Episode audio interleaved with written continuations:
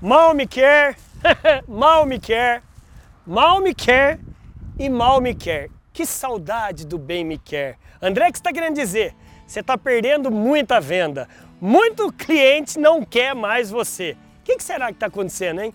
Então pega o seu papel e sua caneta que eu quero aqui levantar pelo menos cinco provocações. Será que são esses cinco motivos pelos quais você está perdendo venda? Bom, vários vão me dizer assim, André, não tem nada a ver isso aí. O que eu só quero deixar para você são cinco hipóteses que você pode estar tá realmente perdendo suas vendas. Primeira hipótese, você deixou de trazer algo novo. Isso, você deixou de trazer novidades para os seus clientes, de antecipar tendências. Esse é o primeiro motivo. Número dois, seus vendedores simplesmente não estão vendendo.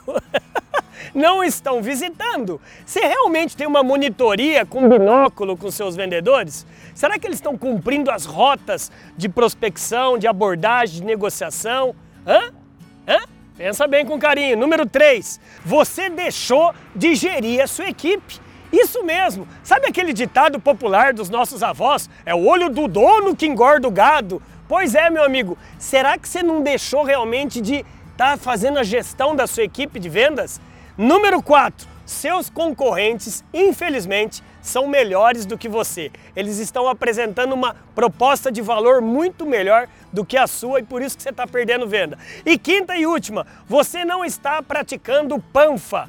PANFA é o funil de vendas, prospecção, atendimento, negociação, fechamento e acompanhamento. Se você parou de prospectar, de fechar e de acompanhar, meu amigo, não vem reclamar dos seus vendedores. Legal? Eu espero que esses cinco passos lhe sirvam como mini guia para você gerir melhor seus vendedores. Se você gostou desse vídeo, pega o seu joinha aqui, manda ver, compartilhe, comente e aperte aí o sininho para você ser notificado todas as vezes que você receber um vídeo novo. Legal? Bora brilhar, BZ. A gente se vê aí na sua empresa. Bora brilhar.